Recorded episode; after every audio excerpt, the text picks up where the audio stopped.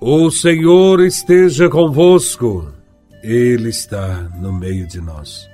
Proclamação do Evangelho de Nosso Senhor Jesus Cristo, segundo São Lucas, capítulo 17, versículos de 26 a 37. Glória a Vós, Senhor. Naquele tempo, disse Jesus a seus discípulos: como aconteceu nos dias de Noé, assim também acontecerá nos dias do filho do homem. Eles comiam, bebiam, casavam-se e se davam em casamento, até o dia em que Noé entrou na arca. Então chegou o dilúvio e fez morrer todos eles. Acontecerá como nos dias de Ló: comiam e bebiam compravam e vendiam, plantavam e construíam. Mas no dia em que Ló saiu de Sodoma, Deus fez chover fogo e enxofre do céu e fez morrer todos.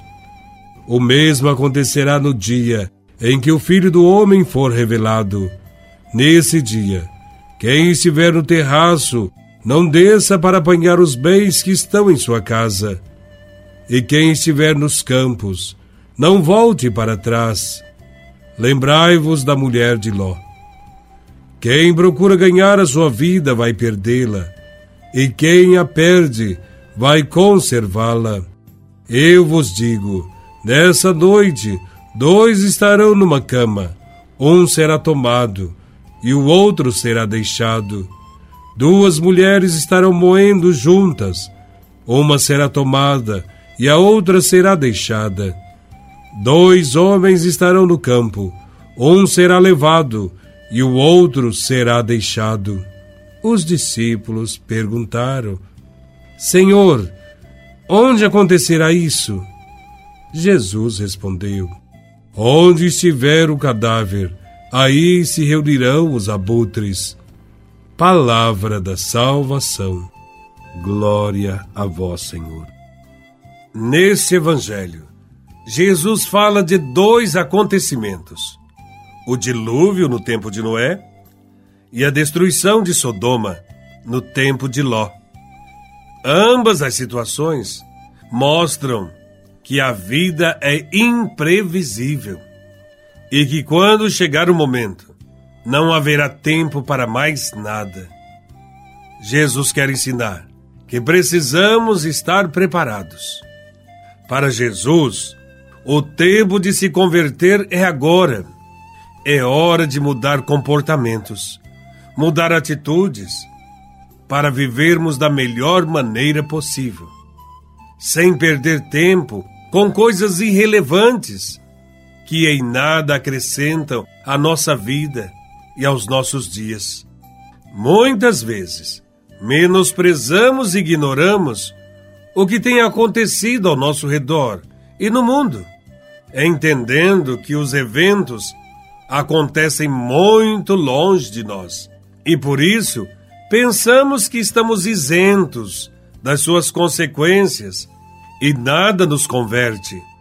Porém, o dia da vinda de Jesus também acontecerá num dia imprevisível e precisamos nos preparar. Estamos vivendo um tempo em que as preocupações materiais fazem esquecer o Evangelho. Vivemos numa sociedade materialista e muitos vivem despreocupados, distantes de Deus, como nos tempos de Noé e no tempo de Ló. Muitos vivem com uma visão pequena e levam uma vida medíocre, sem sentido acreditando apenas nesta vida física e temporal.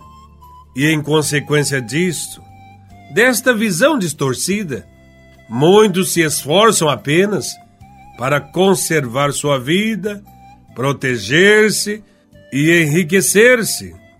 Jesus nos convida a sair desta concepção fragmentada da vida, que destrói o ser humano e o leva à frustração e o faz mediante uma sentença séria e contundente, capaz de mexer nas consciências sobre o sentido da vida. Para Jesus, quem procurar salvar a vida vai perdê-la, e quem a perder vai salvá-la. Salvar a vida significa viver de modo egoísta, pensando só em si mesmo. Viver assim significa aprisionar-se, murchar-se, morrer. Quem passa a vida inteira preocupado apenas em aproveitar a vida com os prazeres do mundo, esquecendo-se do amor a Deus e aos irmãos, certamente vai viver uma grande decepção no final de sua vida. Perder a vida significa gastá-la com os outros. Não ser egoísta significa multiplicar os dons e talentos para o bem dos outros é estar em comunhão com Deus e com os irmãos. Assim vivem os cristãos, que, tomando como modelo Jesus de Nazaré, vivem para Deus e para o bem dos irmãos. A palavra de Deus nos chama a atenção para a segunda vinda de Jesus. Será a vitória da vida sobre a morte. Deus será o ponto de chegada da nossa existência, valorizada aqui e agora pelos bons propósitos e ações, pelas boas atitudes e bons comportamentos. Quanto mais o dia do Rei Jesus se aproxima, mais é preciso preparar-se. Quanto mais próximo o momento em que será entregue o prêmio ao combatente, mais é preciso combater. Quanto mais se aproxima o final da prova e nos aproximamos da chegada, mais devemos manter o foco e correr ao encontro de Cristo. Diante destas exortações, é importante uma revisão de vida e fazermos alguns questionamentos. Quais são as coisas que mais nos preocupam hoje? A que eu dedico mais tempo? Como estou me relacionando com os meus semelhantes? com os meus irmãos de comunidade e com Deus. Como tenho me relacionado? Estas e outras perguntas nos ajudam a rever nossa vida e melhorá-la.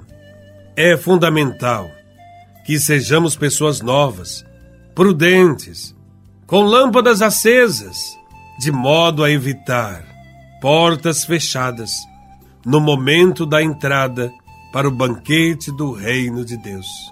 Louvado seja nosso Senhor Jesus Cristo, para sempre seja louvado.